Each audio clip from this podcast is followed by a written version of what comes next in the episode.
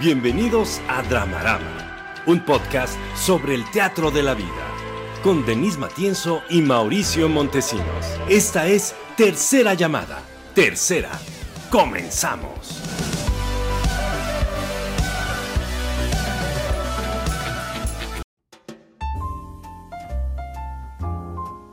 ¡Aplausos! ¡Ahora sí! ¡Más aplausos! ¡Bienvenidas! Bienvenidos a Dramarama, un podcast de análisis de cultura, medios y audiencias. Las redes del programa Hola. son Dramarama MX en Facebook, Twitter e Instagram. Y el correo del programa es dramaramamx.gmail.com. Y la mujer que está gritando es Denise Matienzo. ¡Aplausos! Hola, hola.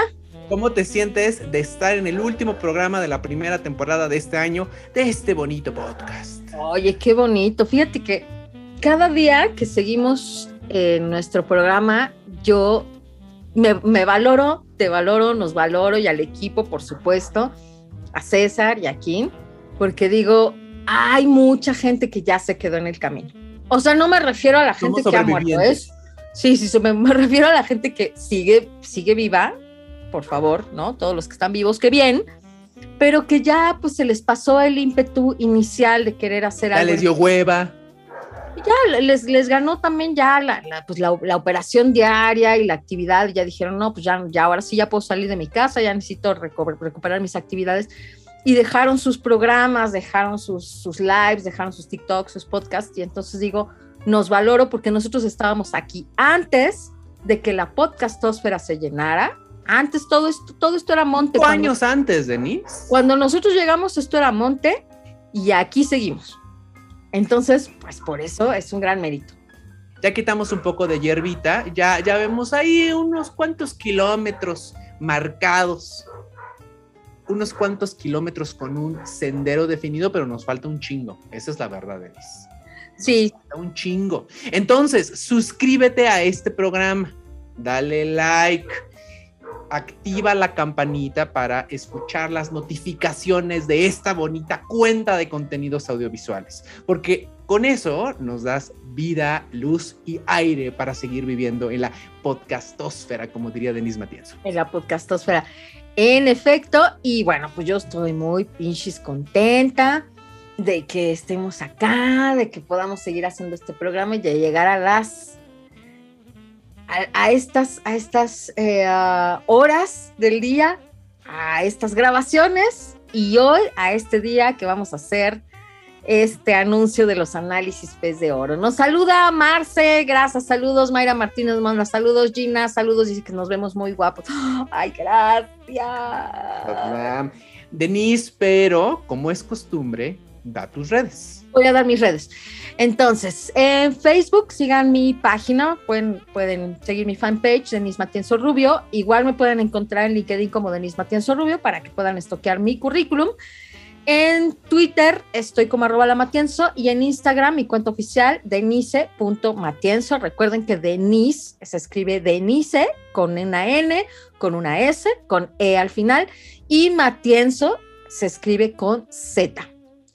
Y esas son todas mis redes. Y ahora cuéntanos las tuyas, Mau. Pez de Oro MX en Facebook, Twitter y Letterboxd. En Instagram, El Pez de Oro MX y en LinkedIn, Mauricio Montesinos. Y voy a aprovechar a los señores de los cielos que hacen la magia técnica y poética de este programa. César Guidobro, aplausos. Y Leonardo Ponce, aplausos. Oye, espérate, quiero, quiero también eh, incluir en el homenaje de hoy, porque es el cierre de esta temporada, ¿Vale? a la doctora Inchi, que ha fallecido ya, pero que estuvo durante todos estos programas en la supervisión de los contenidos. Entonces, toda esta temporada todavía estuvo supervisando los contenidos. La próxima temporada, pues ya no la tendremos. Ya verán que somos cada vez más idiotas porque, pues, la doctora Inchi ya no va Pero nos va a estará en la cabina celestial, que es, que es peor porque te va a lanzar el castigo. nos cuida desde allá, pero la doctora Inchi, que ya se ha ido, ha supervisado todo este tiempo y eh, le mandamos un beso hasta el cielo a ella y al Babas que supervisaron y acompañaron los contenidos de este programa. ¡Aplausos! A ellos. Y ahora sí, a ver, ¿de qué vamos a hablar, Mau? Ya les En habíamos es- dicho, pero a ver. En este programa vamos a hablar de el análisis pez de oro 2020 a 2022. ¿Qué es eso, Denise? ¿Para qué sirve? ¿Qué espero de ese análisis? Lo vamos a platicar en este programa, pero, Pero- vamos a respetar la escaleta original, que Obvio. siempre ha dado vida a este programa. Entonces vamos a la primera sección. Reflector a las butacas. En Reflector a las Butacas lo que hacemos es buscar a las audiencias, los usuarios, los beneficiarios de ciertos productos de la cultura. Y acá, como estamos hoy en el análisis pez de oro, pues vamos a ver qué pensaba este señor, Mauricio Montesinos, ahora que está reconfigurando lo que antes se conocía como las nominaciones y los premios pez de oro, Sí. cómo lo está pensando en torno a los productores y las audiencias. Sí. Y ahora Mauricio nos va a contar esta nueva configuración. Entonces, a ver, Mau. O sea, lo primero es, antes, ¿cómo era? O sea, a ver, cuéntanos, ¿cómo surgió? Nominaciones, premios, ¿cómo era? ¿Por qué era? ¿Cómo era? ¿Qué En el era? 2015, en mi espacio editorial que se llama Pez de Oro, por eso mis redes sociales se llaman Pez de Oro, Sí. porque es un espacio editorial de análisis teatral, hice un ejercicio de nominaciones que le puse nominaciones Pez de Oro a lo mejor de la cartelera del teatro de la Ciudad de México. Sí. Y lo hice en el 2015, 2016, 2017, 2018 y 2019. Ahorita que estaba haciendo el recuento de Nice, cinco años hice ese numerito. Cinco años. Oye, y acá, acá estuvimos hablando con, este, con los, ¿cómo se llama? Los Jimenitos, ¿te acuerdas? Cuando hicimos el, crossover Los Jimenitos con los pez de oro. Ah, ajá, exacto. Que ya, de hecho, ya, ya no, ya dejó Ah, de hacer también los ya Jimenitos, no, ¿no? ya no existen los Jimenitos. De hecho, tuiteó ayer, el 1 de julio, hubieran sido los Jimenitos, porque ella lo hacía al final de- del primer semestre y al final del segundo semestre del año. Sí, ella sí. tenía dos entregas. Yo lo hacía con una temporalidad anual. Viene la pandemia Sí, y todo se fue por un tubo. sí. Y en ese momento, Denis, pues yo dejé de asistir al teatro. Hubo un momento en donde creo que en el 2019 asistía a setenta y tantas obras al año. Ya no me Ujú. acuerdo exactamente del número.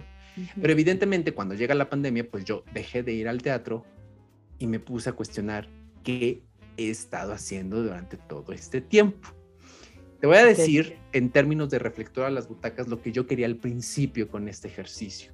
A ver, Yo con este ejercicio quería llegar a la audiencia civil que no se dedica al teatro, que compra un boleto, para que a partir de mis parámetros de análisis, a partir de mis nominaciones y a partir de mis premios, pues la gente se acercara a comprar un boleto y sentarse en una obra de teatro. o sea que si te estoy entendiendo bien, lo que tú querías al final del día era la promoción del teatro. Exactamente. Ok, Quería estar en la promoción de espectáculos teatrales. ok. Sin embargo, a partir del 2019 me di cuenta que mi infraestructura es muy pequeña para lograrlo. No tenía el alcance necesario para llegar a una cantidad considerable de personas civiles para que pudiera instarlos y que fueran al teatro. Ok, Y yo desde el 2016 empecé a darme cuenta de forma muy clara y precisa que las audiencias que estaban reaccionando al ejercicio eran personas que se dedicaban al teatro. A partir del 2016, esa, esa fue mi intención, Denise. Empecé a jugar entre promoción del teatro sí, y un documento para detonar la conversación en torno al teatro para personas que se dedican al teatro. sí. En el 2020, cuando frenamos toda la actividad teatral, dije, no lo estoy logrando. Amigas, amigos, no estoy logrando la promoción necesaria. Le estoy hablando más a la gente de teatro, sin duda alguna. ¿eh? O sea, yo lo tenía claro en mi cabeza. Este documento está, está teniendo eco con personas que, que hacen teatro. Y creo que también del 2020 al día de hoy, eh, sin duda alguna, mi posición como director, como dramaturgo y como actor salió a flote en este ejercicio. A partir del 2015 hasta el 2019, hacía un ejercicio de contención para que mi parte creadora escénica no contaminara los premios Pez de Oro. ¿Pero por qué? O sea, ¿qué te refieres con eso? En el sentido de, yo sé cuáles son los entretelones de hacer teatro, Denise. Claro. Yo sé, yo sé las dificultades, yo sé cuáles son los problemas, yo sé cuáles son las circunstancias en las que se hace teatro. Y de pronto en este ejercicio de nominar y hacer los premios, como que decía, esto no me debe de influir al momento de categorizar, de proponer ternas, de proponer nominadas y nominados y por último, decir ganadores. Pero a ver, espérame, déjame, te, tengo ahí. Sabía, sabía que te ibas a detener ahí. Sabía que te ibas a detener ahí. pues ya sabes cómo soy, ¿para qué me Ahora, cabe mencionar, Denise. me voy a detener porque te mandan saludos. ¿Quién me manda saludos? Ah, ah, ah. Oye, ahorita me dices, tu mamá. ¡Ay, desde el internet del cielo! También, también hoy que estamos incluyendo los homenajes a quienes han estado, pero ya no mi están. mamá siempre aplaudía las nominaciones Pez de Oro. Además de la Inchi y el Babas, que la Inchi no te aplaudía las nominaciones. No, hombre, que me iba a aplaudir. No, la Inchi tuvo muchas discrepancias contigo. El Babas sí. Uy, porque al Babas, uy, le encanta. Todo le gustaba. Todo le gustaba. Todo le gustaba. Y se entretenía todo, todo, todo, pero la Inchi no, porque era muy crítica. Pero tu mamá siempre nos apoyó y ahora está desde el cielo apoyándonos y también verificación. Ya vio, a la Inchi y al Babas. Ya los vio. No, te manda saludos, mira, dice saluditos, joven Mauricio, lo aprecio mucho atentamente, mamá chatita.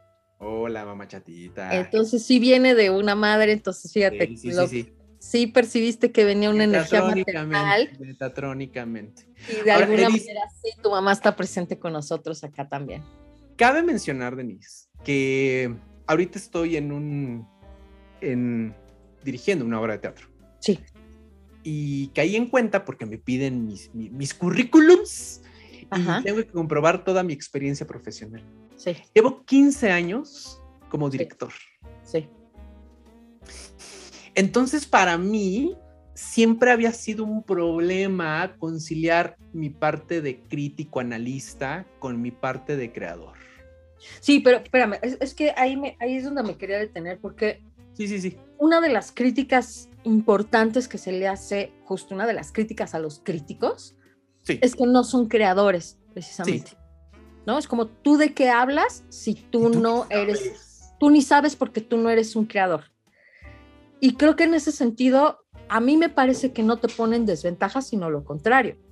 te, pone, te pone con una cierta ventaja eh, poder mirar como espectador, pero también poder trabajar en, el mismo ámbito, porque entonces conoces, y para bien y para mal, pues es, entiendo, ¿no? Cuando, cuando tú sabes tocar muy bien el violín y ves a alguien que lo toca medianamente, pues te das más cuenta, ¿no? Incluso aunque no lo sepas tocar muy bien, incluso a lo mejor no lo sé tocar muy bien, pero sí sé cómo se hace para tocar bien y sí sé cuáles son los parámetros. Pues entonces más me brinca cuando alguien desafina, más me brinca cuando alguien lo hace bien o cuando alguien lo hace mal, porque sé cómo se hace en cualquier ámbito. Lo mismo es en hacer carpintería, plomería, estoy comparando, yo sé, este, un extremo, ¿no? Un oficio con un arte, pero cuando lo sabes hacer, puedes eh, ser, creo que más, eh, más sensible más, más objetivo y a la vez también más duro. O sea, creo que, creo que las dos juegan ahí. A veces más duro porque dices, a ver, no, en momentos, ¿no? No puedes, no puedes decirme que esta chafada pasa por algo bien hecho, porque yo sé cómo se hace, y lo mismo al revés, ¿no? Uy, sé la dificultad de hacer esto, por lo tanto, noto que esto que parece sencillo en realidad fue muy complicado de hacer. O sea, todo eso te pasa en el camino cuando eres creador. Cuando solo eres crítico y solo eres espectador, tienes otra mirada, que muchas veces se los he dicho yo aquí, es, yo no, yo no hago teatro, por lo tanto la visión que tienen mía es la visión de espectadora, porque hay, hay cosas que... Vox Populi. Claro, que tú me cuentes de cómo se hace el teatro, pues sí, pues qué buena onda, ¿no? Me puedo medio enterar por empatía, pero yo no lo hago. Entonces, la visión que yo tengo es, pues, es, es justo el reflector a las butacas, ¿no? Yo estoy en la butaca, yo desde ahí sentada, esto es lo que percibo. Bueno o malo, esto es lo que se percibe desde acá. Entonces, te digo, te daba una visión, sí, más rica, a veces, Yo no lo veía así, Denise. a veces más En- crítica, En ¿no? el 2015, que yo estrené una obra de teatro en el 2015, Sí. yo no lo veía así como lo estás planteando en este momento. Yo ¿Por lo veía Por- como una por eso- desventaja. ¿Por qué lo pensabas como una manera de contaminarlo? O sea, ¿por qué pensabas me contamina saberlo? Siento que es lo que yo pensaba, ¿eh? Que iba a tener más puntos ciegos. ¿Por qué? ¿Por qué más Porque ciegos? precisamente también estoy en el ruedo, pues hay cosas que se, que se me iban a escapar más de la cuenta. O sea, eso es lo que yo pensaba hace siete años cuando empecé este ejercicio, ¿eh? Ok, Y dije, ok. no creo, creo que me pone en una desventaja, ¿no? En la pandemia, en el encierro, dije, todo el análisis que he hecho de obras de teatro, porque el espacio editorial de Pez de Oro empezó como un espacio de reseñas de obras de teatro, únicamente. Sí, sí. Y eh, pues lo puedo hacer porque lo hago, lo que estás diciendo, Denise. Caí en cuenta de eso.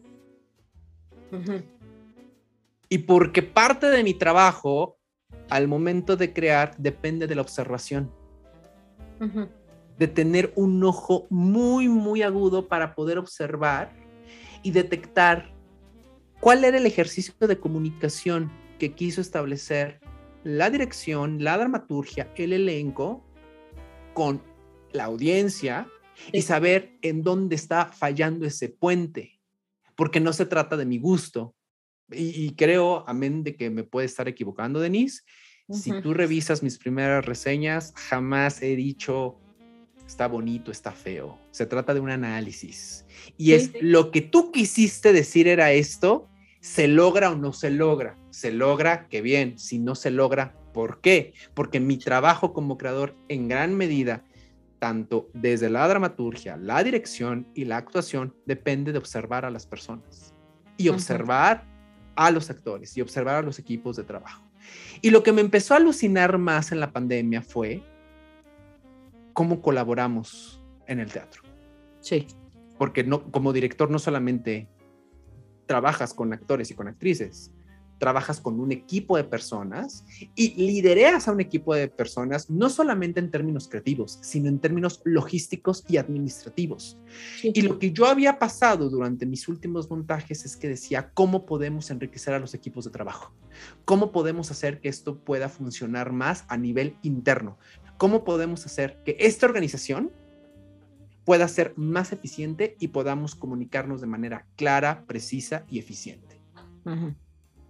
Eso empezó a pasar por mi cabeza en la pandemia. Sí. Entonces, del 2020 me paso al 2021 en donde empecé a ir al teatro. Y por supuesto que decía, ¿vale la pena este ejercicio? Los premios Pez de Oro, las nominaciones Pez de Oro. ¿vale la pena Sí. o no vale la pena? Sí. ¿no? Hasta que dije, creo que es momento de cambiar. Y en el Ajá. 2021 decidí cambiar el ejercicio. Ujú.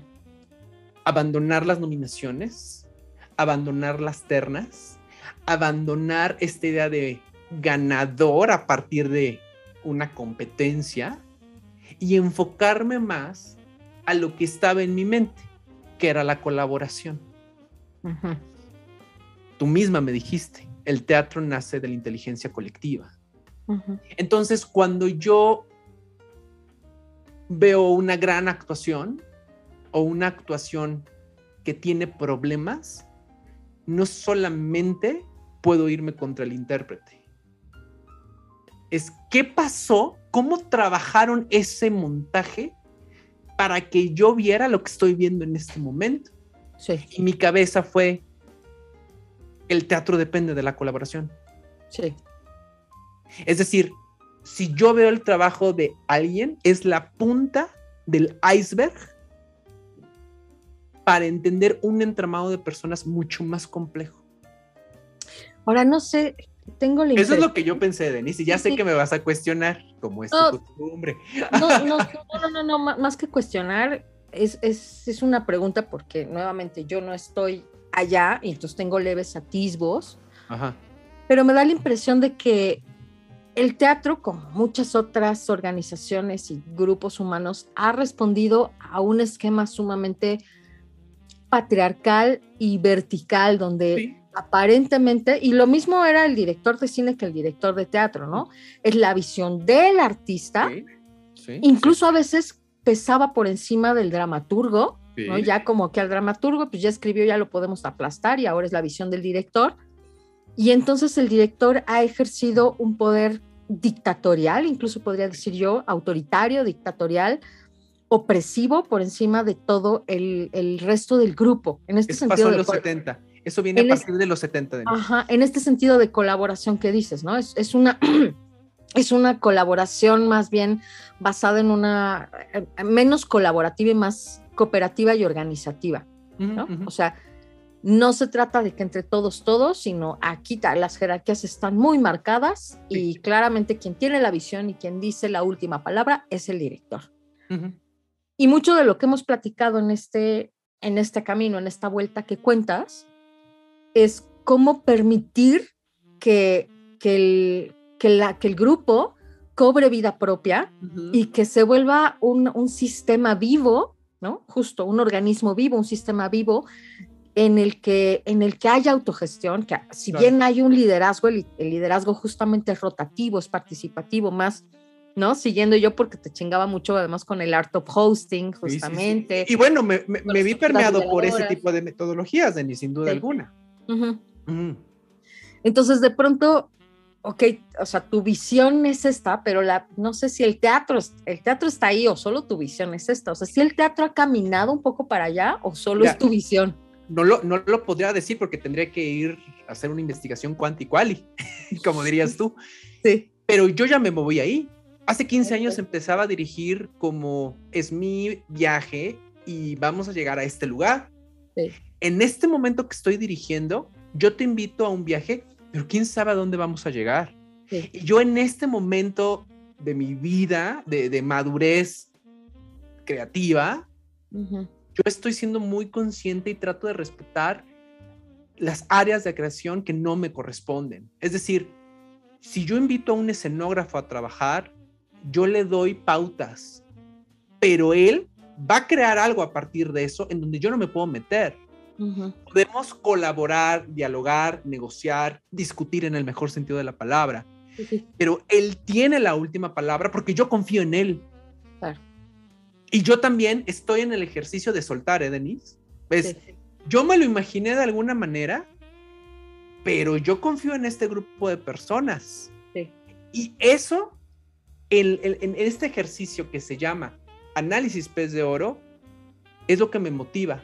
Entonces, en este ejercicio, la, la- la- la reencarnación es, ya no es un ejercicio de nominaciones, es un análisis con categorías Ujú. en donde yo estoy poniendo el acento en la colaboración. Ajá. Por ejemplo, si yo digo interpretaciones protagónicas más relevantes, estoy pensando en qué relación existió entre la dirección y la actuación para llegar a ver lo que yo vi en escena. Ok, entonces es la, la, o sea, la colaboración, digamos, es el enfoque, pero Sí. lo, que, lo que tú analizas y, digamos, vas a premiar es el resultado de la colaboración. Sí, pero, pero en, antes, en la- eh, cuando empecé el ejercicio, quien ganaba mejor actriz, Ajá. no, pues nada más era la actriz. La persona. Ajá. la persona. Pero en este momento de mi vida digo, pero esa interpretación dependió de un trabajo colectivo. Sí. Oye, a ver, nada más como para ir cerrando, porque es reflector a las butacas. Ajá. ¿A quién le habla entonces ahora este análisis? Dices, yo creía que le hablaba a las audiencias del teatro. Entonces yo quería Sí. promover el teatro, que tengan ahí una guía de, oye, ¿qué puedo ir a ver? A ver qué dice Mauricio, entonces vamos a ir a ver esa obra. Pero resulta que no era por ahí. Resulta que más bien le hablaba a la gente de teatro. Pero Sí. como que eso tampoco me gustaba. Ahora, ¿qué piensas? ¿A quién le hablan estos análisis? Al gremio. O sea, le hablan, le hablan a la gente de teatro. Exactamente. Ok, esos son reconocimientos al resultado de la colaboración de la gente de teatro y le hablas a esta gente, le estás reconociendo sus esfuerzos. Y, mi, mi, intención es decirle a la gente del gremio, yo estoy viendo esto, estoy viendo esta metodología, ¿estamos viendo lo mismo o no? Ok. Me, me, me, me alucina el tema de las audiencias teatrales este ejercicio no es el adecuado. Tendría que hacer una investigación cuantitativa y cualitativa e irme. tú lo sabes, Denise. Necesito tener un equipo de investigadores detrás de mí. Primero, necesito dinero. Necesito tener un equipo de investigadores que sean expertas y expertos en investigación cuanti y cualitativa e irnos a cada uno de los teatros a investigar las audiencias. No lo puedo lograr con este ejercicio. ¿Qué sí puedo lograr? Poner el acento en la colaboración y provocar una, una conversación en donde nos cuestionemos, ¿esto estamos entendiendo al momento de colaborar o no? ¿O qué estamos entendiendo? Ojalá que alguien, lancé ayer el análisis y estoy muy agradecido, muy agradecido, como diría don Pedro Vargas, de todas las reacciones que ha tenido el, el documento, pero ojalá que alguien me dijera, Mauricio, ¿por qué estás considerando eso en la dirección? Si yo cuando dirijo no me importa eso. Ojalá pase eso. Y así de, a ver, cuando diriges, ¿qué estás pensando? Claro.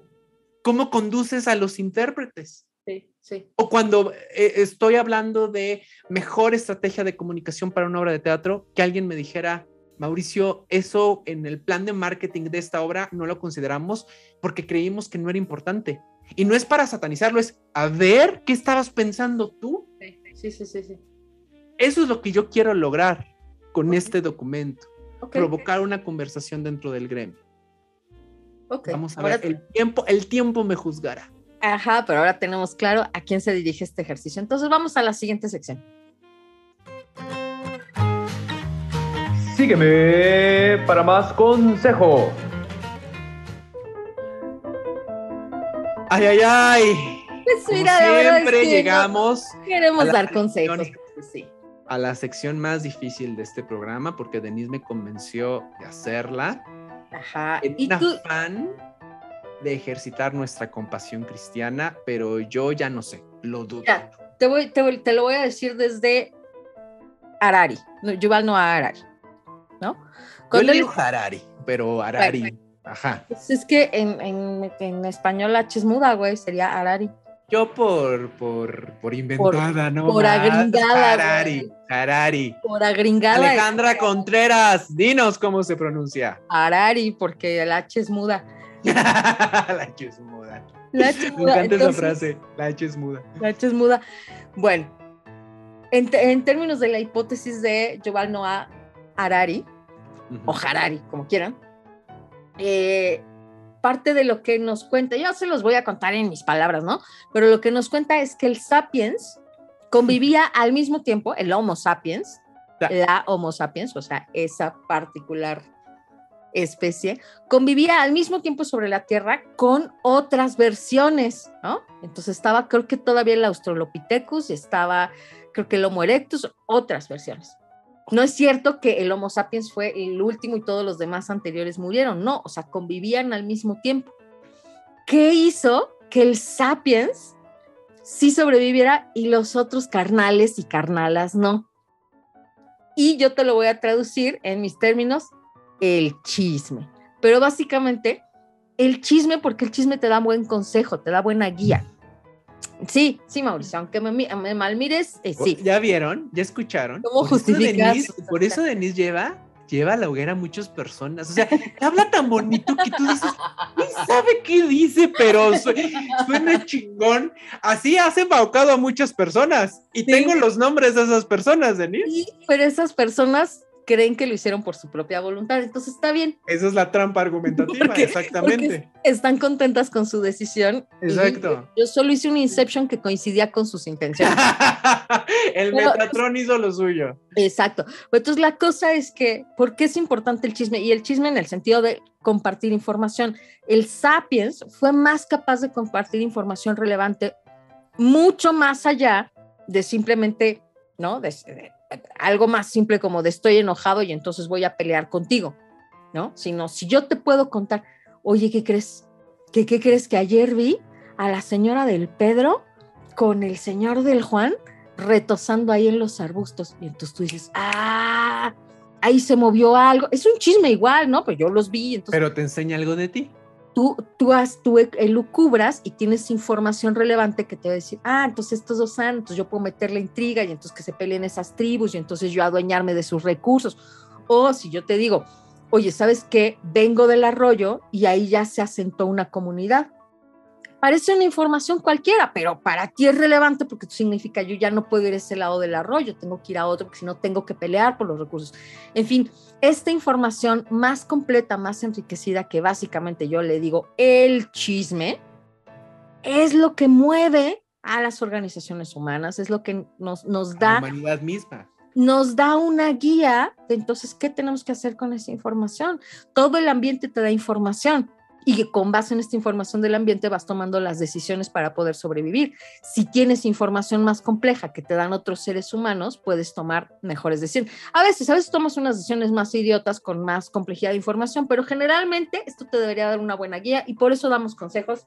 ¿Qué vamos a decir? ¿Escuchan cómo es la trampa argumentativa de Denise solamente para justificar sus chingaderas? Mis chingaderas. A ver, dale una guía a Alicia Montes de la Ciudad de México. A ver, ¿qué dice? ¿Qué me sugieren de trabajo de verano? Quiero ocuparme, pero no sé qué buscar. Me gustaría poder viajar. Tengo 17 años. Alicia, digo, no te tengo el trabajo de verano ideal, pero a mí me intriga un trabajo. A ver. Que es diferente, pero como el chisme es referencial, a ver. Capaz que te da una guía. Sí. Ser despachadora de las telas parisinas. No, pero con ese no viaja. No importa, no importa. O sea, Denise, señorita, ¿qué tela quiere? El pellón. Sí. Con gusto. Voy a las torres. No, no, no, voy a las torres de telas. Desmonta. desmonto. Rollo sobre hombro. Ajá. Camino lanza, aquí, aquí viene el ritual más padre, ¿eh? por eso, por eso me parece que es un trabajo interesante. Ah, pero tú además, o sea, yo ya te vi, güey, a ti con tus manguitas de, sí, sí, con manguitas, manguitas, manguitas. Manguitas de plástico, ajá. Exacto. Ah, porque yo tengo mi cangurera con mis tijeras, eso es importante. eso. Entonces, despliegas la tela. Despliego la tela sobre una mesa. Sobre una mesa, ajá. Hay varias en, la en las telas parisinas. Sí. Y yo saco las tijeras de pollero. Sí. Y yo con una precisión quirúrgica corto la tela, los metros de tela, doblo y lo mejor, hago una nota con papel carbón. Tú, tú, tú, tú, son 30 pesos, vaya a cobrar la caja. Qué momentazo, Denise. Yo quisiera hacer eso. Es muy terapéutico el corte. Sí, pero siento que estás engañando a nuestra amiga Alicia porque con eso no va a poder viajar. No, pero va a poder hacer un viaje introspectivo.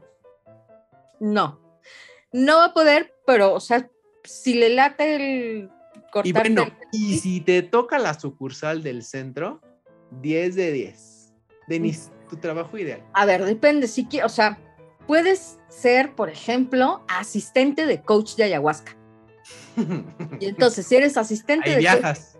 y viajas doble, porque viajas que, que a tu pueblo que a tu Tepoztlán, que a tu Veracruz, ¿no? Sí, y entonces viajas. Viaje sideral. Te hacen retiros y luego viajas en la mente. Por ejemplo, Ahora, sería bueno. Vas a viajar a lugares oscuros de tu mente. Puede ser que el viaje no esté padre. Bueno, pero ella no nos dijo viaje padre, dijo quiero viajar. Ah, bueno. O dijo ahí padre, no, dijo quiero viajar, ¿no? No dijo padre. Ahora la otra también sería si te pones muy chida, puedes engañar a la gente en Instagram, en YouTube o en Facebook y volverte influencer y que alguien te pague por viajar por el mundo y tú hacer transmisiones. Haciendo amigos desde tiempos inmemorables, Denise. Eso puedes hacer, pero te tienes que, o sea, tienes, es que tienes que tener muchos, tienes que ser guapa, te tienes que producir un chorro. Y la farsa, la farsa, dices. Y tienes que hacer muchos chorros, tienes que ser muy carismática, pero si tienes todo eso, Alicia, hazlo. Ahora, también hay otra que podría ser, que fíjate que igual está más sencilla, pero, o sea, más sencilla de conseguir al principio, pero, pero, y aquí viene el gran pero, ¿eh? A ver. Ser lo que se le conoce como au pair. Y la au pair es básicamente una niñera internacional o como quien dice, una chacha del tercer mundo para el primer mundo. No, Denis, ya, ya, ya, ya, ya, Denis, ya, ya. y vas a viajar, vas a tener un trabajo, nada más que te advierto que te van a explotar y te van a hacer cuidar a sus criaturas malcriadas. Telas parisina, rulea. A lo que sigue, César.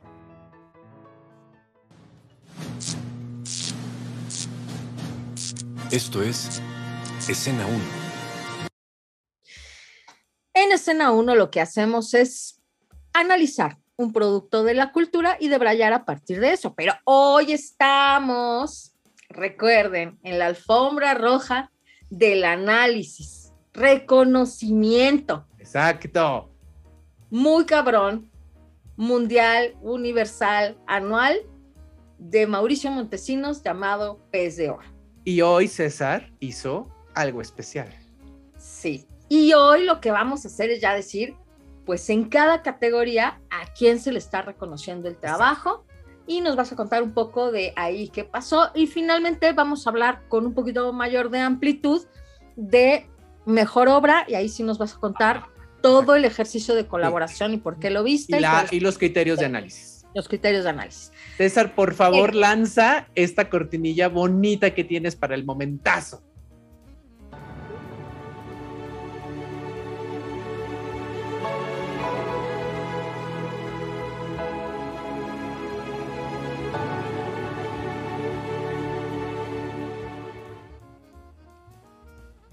Esta Oh reencarnación, esta reencarnación viene fuerte, Denise.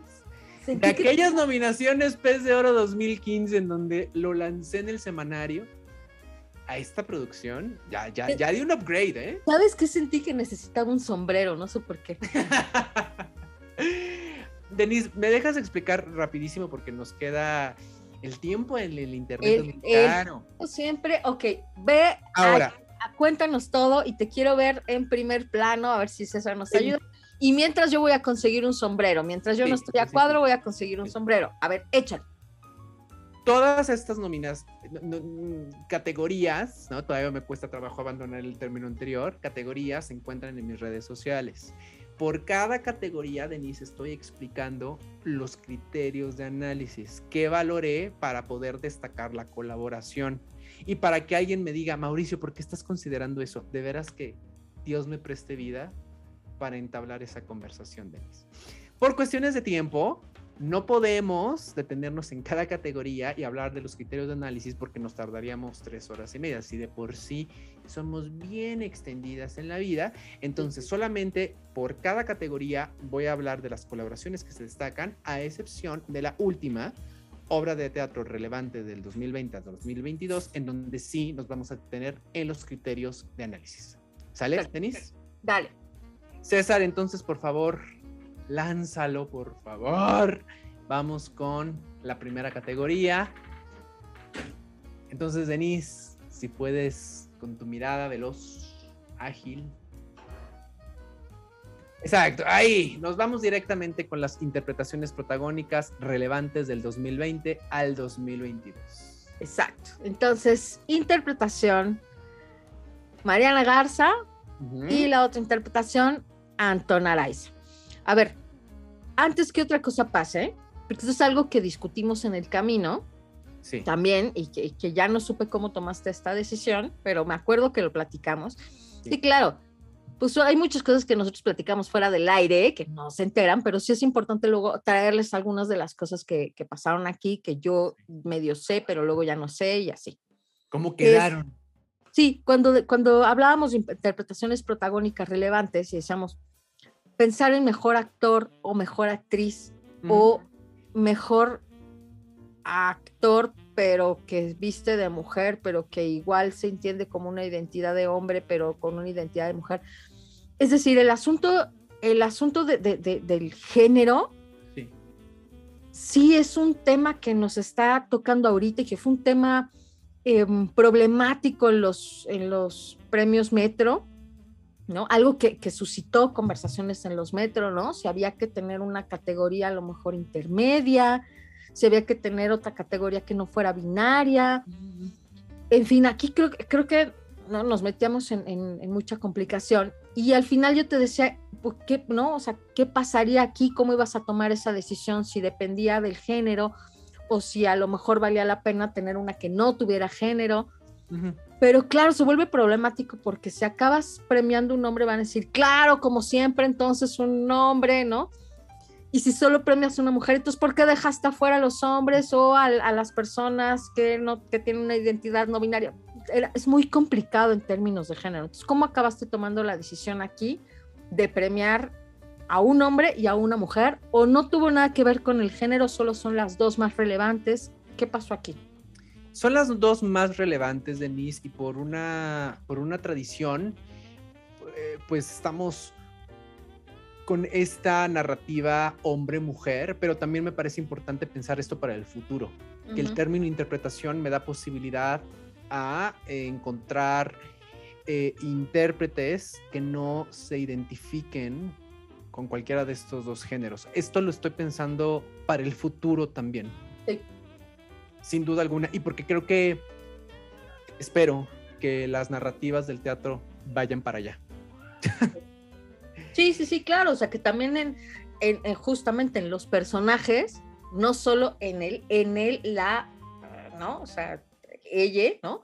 Sí. Encontremos personajes que tengan, que representen esto, ¿no? Entonces también esto te digo, va a ser, a mí me parece que, que esta discusión luego de, ah, por ejemplo, a una trans solo la puede interpretar una trans, yo digo, no, ¿no? Así como a... O sea, vamos, un una trans solo... puede interpretar una, una chica cis, por ejemplo. Claro, totalmente. Uh -huh. sí, un sí, sí. hombre Muchas, muchas veces a lo largo de la historia, hombres han interpretado a mujeres o bueno, mujeres Shakespeare, han interpretado a hombres, en ¿no? el siglo XVI, bueno. Entonces, creo que, creo que eso, esos cruces, ¿no? Cada vez van a ser eh, menos relevantes, ¿no? Justo en la identidad y por eso te preguntaba para que quede aquí claro, porque te digo, tú y yo lo platicamos, pero sí para que quede claro eso, ¿no? Interpretación no tiene que ver con el género. Sí, y es una, es una etiqueta en donde precisamente lo que estoy buscando es que, que, se me cuestione, ¿no? Y también pensando en el futuro de encontrar narrativas, encontrar montajes mucho más arriesgados sobre quién está interpretando quién, ¿no? Sí. Eh, entonces, bueno, está Mariana Garza por Pequeñas Grandes Cosas en colaboración con la directora Paula Celaya Cervantes y Antón Araiza, obra que tuviste, eh, Denise, sí. Bambis Dientes de Qué Leche, bárbaro, ¿eh? David Jiménez Sánchez. Los dos ejercicios a nivel corporal y vocal son muy complicados, Denise, muy complicados. Y porque de alguna manera los dos están sosteniendo las obras como personajes protagónicos y aparte el riesgo corporal y aparte el riesgo vocal. Lo platicamos aquí con Antón Araiza. Había sí. un riesgo físico hasta de poder lastimarse. Sí, sí. Ok, vamos, vamos, a con, la, vamos con la siguiente, César, por favor. A ver. César, César, nos va a sorprender. Entonces, ¿verdad? interpretaciones de reparto relevantes uh -huh. del 20 al 22. A ver, también el, el, ejercicio del 20 al 22 es no quisiste dejar fuera lo que, supongo, ¿no? Lo que en algún momento estuvo. Vi de enero a marzo del 2020. Claro. Y entonces aquí nuevamente tenemos a un hombre y una mujer, pero a ver, cuéntanos aquí qué personajes de reparto, qué onda. Eh, la colaboración Mirna Moguel y los directores Mirna Moguel y César Enríquez uh -huh. por Fierce y Fiera y Alejandro Morales en colaboración con Paula Celaya Cervantes por la obra de teatro Pequeñas Grandes Cosas. Aquí lo, lo más relevante para mí, Denise, es uh -huh. que en Fierce la dirección la hace Mirna Moguel en colaboración con César Enríquez. Que eso de, no se ve tan recurrentemente en el teatro mexicano. Sí. O sea, que, que la actriz además combine la dirección con, el, con, con otra y que persona. La, y que la dirección sea compartida. Me parece uh -huh. que precisamente en esta idea de, de colaboración, colaboración, me parece alucinante. Y en el caso de Alejandro Morales, hacía un personaje súper conmovedor que solamente tenía un momento, Denise, un momento en la obra de teatro de Pequeñas Grandes Cosas, en donde te echabas a llorar de Ajá. cómo comunicaba a las audiencias ese dolor que tenía el personaje. tenía una escena, ¿eh? Y también, eso es importante, manejar un personaje de reparto es muy diferente a manejar un personaje protagónico. Necesitas tocar diferente y con diferente intensidad. Y también estoy más que nunca valorando estos criterios. La que sigue. Okay. Vamos a la siguiente categoría, que es lo que le viene siendo. Ensamble relevante del 20 al 22. Venga, entonces, ensamble. ¿Qué, pero, ¿qué estás entendiendo por ensamble? Todo el grupo de intérpretes. Okay. Que no sean protagónicos. En, en, este caso, César Enríquez, Mirna Moguel, Bonita Jesús Giles, Omar Lozano y Emilio Bastré por Fierce y Fiera. Es uno de los espectáculos teatrales más potentes que he visto en toda mi vida, Denise. Uh -huh.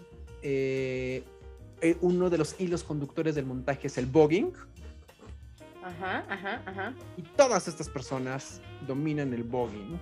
Oh, qué bonito. De manera magistral y a partir de la corporalidad del voguing se empieza a construir la actoralidad que le pega a la voz y eso en conjunto era una era una fantasía poder ver este espectáculo y también la dificultad de hacerlo en ensamble. Sí. Que no es lo mismo que hacerlo individual, sí. cabe mencionar, porque uno puede destacar, pero ya todo mundo está en el, en el mismo ritmo y tempo, es otra dificultad. La que sigue, César, por favor. Vamos con la que sigue. Vamos con la que, que sigue. es dirección relevante del 20 al 22. Y aquí lo que yo ¿Otra estoy. vez? Fierce era, y lo que yo estoy eh, valorando como colaboración es la dirección con todo el equipo creativo, la escenofonía, la iluminación, el espacio escénico y el vestuario. Esta obra de verdad, qué potencia, hace mucho que no sentía esta, esta intensidad tan bien armada y tan bien articulada, porque a veces hay intensidades que, que, que destacan, pero que dices, ay, no, todo lo demás no está en, en ese nivel. Aquí todo está al parejo. Fierce, fiera, y eh, la dirección está a cargo de César Enríquez y Mirna Moguel, que están colaborando precisamente con este grupo de personas para sacar un espectáculo. Oye, tuvimos este. acá a César Enríquez, ¿te acuerdas? Y luego nos sí. invitó a, a, ver a pri, pri, la, pri, la Sí. Y yo no, yo no conocía, bueno, yo no conocía el trabajo de César, y acá estamos platicando bien a gusto y todo, pero la verdad es que yo debo decir que a mí me sorprende César Enríquez porque tiene mucho talento. Y no sabía que además este, había estado dirigiendo, pero supongo que, que la Prieti la dirige él también, ¿no? Sí, sí, Entonces sí. sí, sí, César Enríquez en efecto un reconocimiento, porque de verdad es, es muy talentoso y tiene, y tiene una visión muy interesante. Y, de la, y la mancuerna que hace con Mirna es muy, muy uh -huh. destacada. Y Denise, lo, lo importante, hay una unidad conceptual. Sí hay cosas que a veces el montaje destacan, pero te preguntas, ¿eso qué tenía que ver con todo el concepto? Sí, Sepa. Sí. Pero aquí hay unidad conceptual, lo que valoro más en una dirección. Lo que sigue, okay, por favor, venga, César. Siguiente. La siguiente categoría, entonces, es dramaturgia mexicana relevante, que se llevó a escena del 20 al 22. Entonces, aquí lo que estás. A ver, aquí también es un asunto de colaboración o sí. no, porque el dramaturgo generalmente está solo. Ah, qué bueno que, ah, qué bueno que lo pones sobre la mesa. A Dramaturgia ver. que se llevó a la escena y esto depende de alguien que le quiere invertir dinero a ese texto uh -huh. y que tenga el ojo clínico para decir este texto puede funcionar porque es pertinente. Entonces aquí estoy valorando la producción, la, persona, la persona o las personas que invierten dinero y la dramaturgia. En Ajá. este caso, la dramaturgia está eh, a cargo de Antón Araiza y la producción de 8 metros cúbicos AC y X emergente AC por la obra de teatro Bambis Dientes de Leche. Que era además sí, un monólogo. Es un monólogo porque hay muchas obras de Nis que no tienen el dinero para llevarse a la escena a pesar de que dramáticamente funcionen muy bien. Ok. Entonces aquí el éxito es que llegue a la escena. Exactamente, que alguien diga, ahí va mi varo para montar esta obra. Sí, no solo la calidad de la escritura, sino la posibilidad de que llegue a montarse. Muy bien. A ver, la siguiente categoría entonces es aparato escénico. ¿Qué aparato escénico. A ver, ¿qué como... aparato escénico?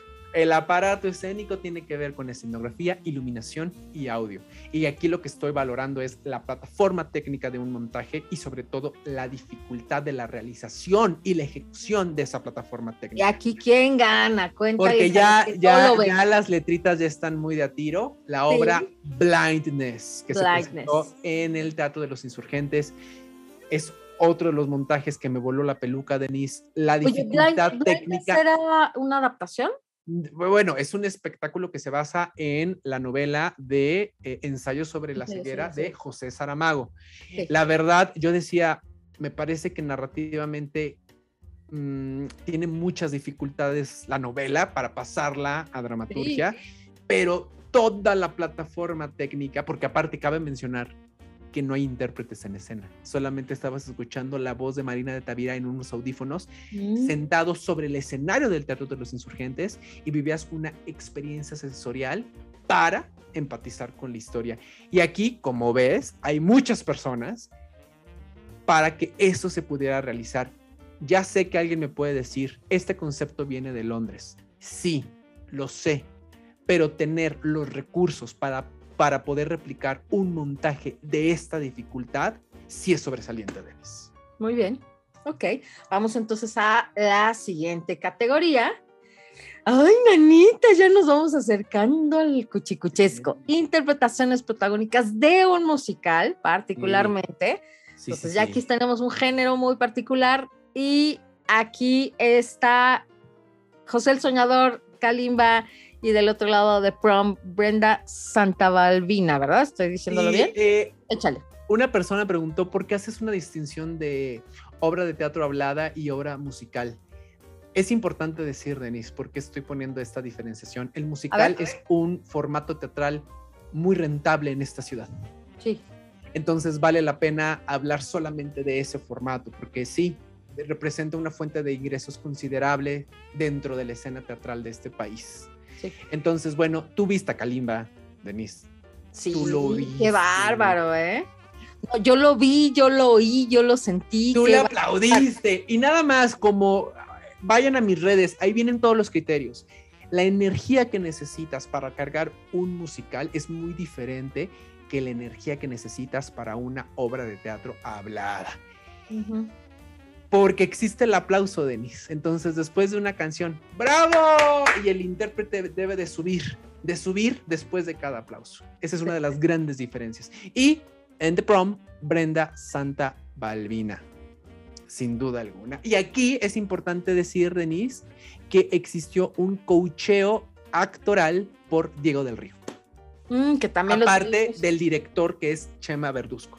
También lo tuvimos acá y está interesante además ahorita decirles que si quieren ver a estas personas que estuvieron acá, César Enríquez estuvo con nosotros eh, hablando Sí. sobre los premios Metro, Diego del Río estuvo acá hablando sobre el Conservatorio de Actuación, Sí. y lo dije bien, ¿verdad? Sí. Eh, y, y Antón Araiz estuvo hablando sobre Bambis Dientes de Leche, entonces también a estas Ahí personas... nos detuvimos. ¿no? A Kalimba también nos lo deberían de traer Sí, acá para con Kalimba. Ahora que termine temporada, que decirles, vente, manto, a platicar.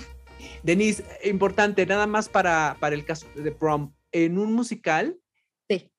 el lenguaje de un musical depende de la música. Y en la música también estás actuando. Sí, sí. La música responde a una necesidad dramática y me parece muy interesante que exista un coacheo meramente actoral en The Prom, que no tiene que ver solamente con las notas musicales o con la coreografía. Hay un coacheo específicamente actoral. La que sigue, César. Venga, entonces la siguiente categoría. ¡Ay! Ah, son 14, ya vamos más de la mitad. más la Bien, mitad. bien, bien. Vamos bien, vamos bien. Ahí Vamos viene bien. la siguiente categoría, que es eh, interpretaciones de reparto de un musical relevantes. Sí, sí, Entonces sí. aquí como las otras también que tenías interpretación protagónica, interpretación de reparto. Acá en el, que en un musical. a ver, acá en el reparto de musical que tenemos. A Lorena de la Garza, con, en colaboración con el director Federico Bellone por Ghost, La Sombra del Amor. Y eh, Juan Pablo Escutia en, en colaboración con el director Casey. ¿Cómo pronunciarías eso, Denis? Tú que eres muy de Larari Harari. N- Nicolau. Nicolò Ujú. por Aladdin. Que Juan Pablo Escutia es eh, Yago. Ah, Yago. El- el- la mascotita de Jafar, que en el musical tiene una participación más grande que en la película, por supuesto, Mira. y él lleva todo el, el, el gag. Claro. Todos los gags Es son de este hombre y tiene un timing para la comedia sobresaliente. Ok, mira. La que sigue, César, porfa. Vamos a la siguiente categoría, que es lo que viene siendo en sus pantallas, que no ha salido y saldrá, César Pro- está- valoramos tanto a César en este momento. eh, que es musical relevante. O sea, ya nos vamos acercando a ver una obra Sí. relevante, pero que aparte coincide con ser musical. ¿Por qué decidiste que esta es? Y bueno, ahí están todos los nombres, los verán en pantalla. Si quieren saber más, pueden ir al documento en las redes de Mauricio. A ver, repítenos rápidamente tus redes donde Pez publicaste. de Oro MX en Twitter y Facebook y el Pez de Oro MX en Instagram. Y recuerden que estamos hablando de la escena eh, teatral en México, particularmente Ciudad de México. A ver, cuéntanos de esta categoría. Es, eh, esta, es el musical más relevante a mis ojos, a mis oídos, es Aladdin. Y precisamente por la forma de, colaboración. Y yo insisto, Denis, porque muchas personas me han dicho, pero ay, es una franquicia, eh, viene del extranjero. Sí, pero la infraestructura que se necesita para replicar eso en México y con ese grado de dificultad, de por sí un musical es una de las cosas más complicadas en términos de precisión. Eh, pero hacer un musical como Aladdin, sí, sí vale la pena destacarlo sin duda alguna, Denis. Ok. Sí, no, o sea, vaya, no porque sea una franquicia, tenía que tú ser- sabes que yo valoro lo mexicano, ¿eh? Tú lo Lo sabes. sé, lo sé, lo sé, pero te digo, no, luego no, no necesariamente porque es una franquicia te tiene que salir bien, ¿eh? También las franquicias salen Sí. mal. Sí, sí, Entonces sí. es un acierto que incluso aun siendo una franquicia tengas, como dices, todo, todos los recursos, toda la colaboración y que el resultado de eso salga bien, pues también es destacado, ¿no? sí, sí, sí. Eh, y que está bajo supervisión de Disney. Ok, En este caso, Disney Theatrical Productions, pero bueno, sabemos que es Disney. La que sigue, César. ok, bueno, vamos a la siguiente categoría, que es estrategia de comunicación para una obra de teatro. Y aquí, ¿qué onda con la estrategia de comunicación? Tiene que ver con la producción y con el equipo de comunicación que va a armar una estrategia de, de marketing, de prensa y de relaciones públicas. Sí, Y en este caso es José el Soñador, sí. en asociación entre Go Producciones y las personas que están viendo en pantalla en este momento, porque ya tienes la obra, ya tienes el producto. ¿Cómo le hacemos para que la gente se entere? Ese es uno de los grandes problemas del teatro en la Ciudad de México. Y esta estrategia me parece pertinente en Funciona. cuestiones de, de- de identificación de audiencias, sobre todo. ¿Quién es la audiencia para hablarle a esa audiencia y para escoger los medios para esa audiencia? Y creo que una de las cosas que hablábamos, no solo con la estrategia de comunicación, sino cuando vimos José el Soñador, es que decíamos, creo que le habla muy bien a la audiencia mexicana. o sea, Exacto. sí La tiene muy clara, ¿eh? Ajá. Esa, esa obra tiene muy clara a quién le está hablando, ¿eh? Sí, y se sí, nota. Y, la, la producción, y creo, como dices, la estrategia de comunicación, pero también la estrategia que eligieron de producción le habla muy bien a las Sí. audiencias mexicanas, ¿no? La tiene muy bien identificada y entonces la, la audiencia justo, ¿no? Se siente, se siente involucrada, se, sí le habla, pues, ¿no? Y al final va a la taquilla a comprar un boleto. Claro, y, y que, y que además José el Soñador, recuerden, ¿no? Montar estas obras musicales, pues no es barato y por lo tanto la taquilla tampoco, ¿no? O sea, el boleto no es tan barato y para que llegue la gente ahí a comprar estos Sí. boletos de, de tan alto precio, pues es un mérito. Y también, Denise, que las que producciones como esta, la ganancia está en la taquilla. De que vaya la gente a comprar el boleto también. No está subsidiado por el Estado, por ejemplo. ¿No? Exacto, sí, es un logro. Vamos entonces a la siguiente categoría, sí, es que está cañón, ¿eh? Todos los logros para llegar hasta allá. Ahora, ahora entiendes por qué el asunto es la colaboración. Sí, pues sí, bueno, a ver, ensamble, otra, otra vez ensamble, Ensamble pero por el formato de musical, por la relevancia del formato de musical. The Prom, qué bárbaros, qué bárbaras.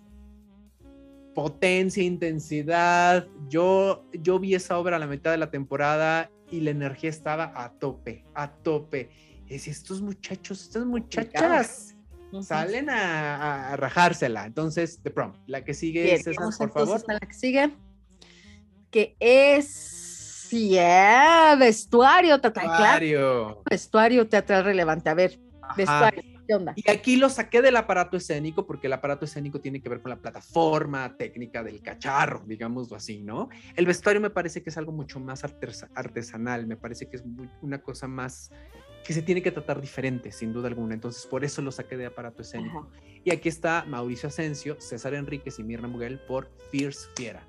Qué cosa. Qué cosa. Y en esta y en esta inspiración del voguing, de la cultura del voguing, cabe mencionar en México, porque existe una cultura del voguing mexicana, que por supuesto viene de Estados Unidos, pero que aquí ha tenido un matiz especial, sí vale la pena recuperar este trabajo. Ok, mira, otra vez vamos a la siguiente categoría, pero mira, otra vez este César Enrique, este es muy talentoso este muchacho, qué bárbaro, ¿eh? Me tiene muy sorprendida.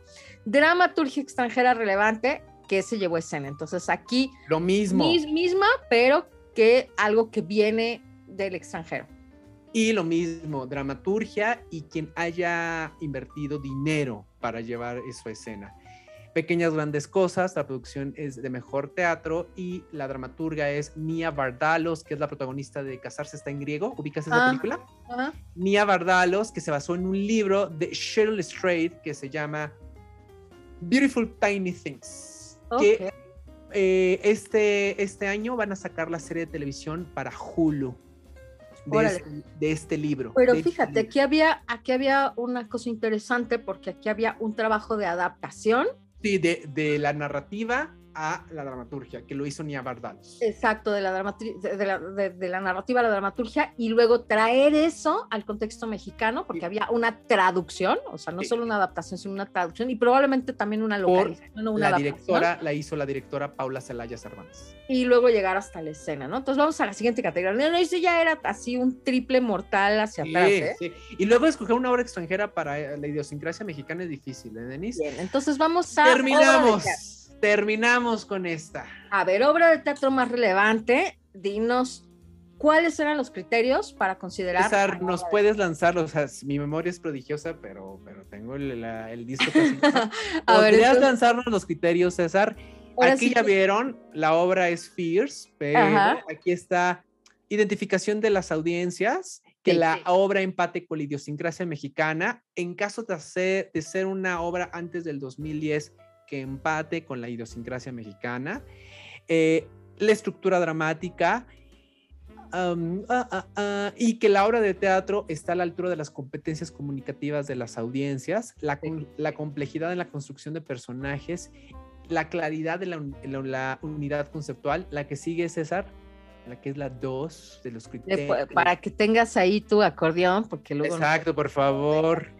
Ah, ese ya, ya lo, esa ya la vi. La 1, nos falta la 2, que es la siguiente, ¿no? Ahí esa es la 1. Esa es la 1. Bueno, igual ahorita Mauricio lo checa, eh, porque ahorita se los ponen en pantalla para quien lo, están, lo está viendo. Recuerden también que siempre estamos en vivo, nos pueden ver nuestras caritas muy preciosas en YouTube, en Facebook y en Twitter Live, pero para los que están solamente en audio y necesitan escucharlo, entonces, a ver, cuéntanos cuáles ya lo tengo. Diseño original del aparato escénico, en este caso sí es un diseño original, la realización de ese aparato escénico, la, el diseño y la realización del vestuario, la propuesta sonora. Eso es importante, Denise, la pertinencia del tema a partir del momento político, social y económico de esta ciudad, el manejo energético del ensamble, el manejo de la corporalidad de los intérpretes, también el manejo de la voz y por último, un, un desarrollo del lenguaje audiovisual que esté a la altura de los medios digitales de este momento, porque sí o sí estamos permeados por esa forma de consumir contenidos. Ajá. Y la obra de teatro es Fierce fiera. Ok. Aquí están todas las personas involucradas en el proyecto y de veras, ese montaje es alucinante. Oye, eh, solo para bueno, para cerrar esta sección, ya estamos cerrando aquí con eh, obra de teatro más relevante. Lo hice lo más rápido posible. Ya lo sé, ya lo sé. No, no, pues ya, bueno, pues tampoco podemos ser tan breves con algo que necesita un poquito más de explicación, solo para cerrar esta sección y que la gente le quede, le quede claro, porque probablemente ya nos han escuchado hablar sobre competencias comunicativas en otros programas, pero alguien que llegue en blanco y nunca nos ha escuchado hablar de eso, ¿A qué te refieres con competencias comunicativas? La- las formas que tiene la audiencia de decodificar un mensaje, Denise. O sea, o sea, en cristiano para así en Mírala, me estás poniendo como en- como o sea, yo, o sea, yo sí te entiendo, pero si yo no sé nada de comunicación y yo llego Eso, ahorita al eso- programa- eso está, es triple mortal para atrás. Si, si, si, la, si el un signo de la inteligencia es la síntesis, Denise, y la claridad. Ajá, a ver, si, si yo no sé nada de eso, ¿qué tendría que entender? Si yo Ajá. soy un espectador o una espectadora del teatro, ¿qué es que yo tenga competencias comunicativas adecuadas a esta obra? Pues que yo, que pueda tener los signos adecuados, la, la- el montaje en donde me interese, me importe, no me aburra, lo pueda entender de principio a fin Sí, y pueda detonar algo que no me dan el internet, el cine o la televisión. Traté de hacerlo lo más cristiano posible. ajá, cristiano, además dijimos cristiano, bueno, lo más en español. es que la frase dice, háblame en cristiano. ya sé, pero ya eso ya está muy pasé. Entonces, bueno, el lenguaje claro, lenguaje ciudadano, diríamos nosotros, Ajá, lenguaje ciudadano. Pues sí, un poco es, a ver, ¿qué habilidades tengo yo para entender y para poder procesar e integrar los mensajes que están ahí en un producto de la cultura, en un producto audiovisual Y o en eso un se producto nota en, teatral, ¿no? ¿te aburriste o no? ¿Te interesó o no? ¿Te importó o no? ¿Le ¿Le entendiste? entendiste o no? Ajá, ¿me entendiste o no? Ok, bueno, pues entonces vamos a cerrar esta sección con eso de las competencias comunicativas y vamos a la última sección. Como siempre, nunca nos quedamos sin recomendarles algo. Adiós, vamos a la siguiente.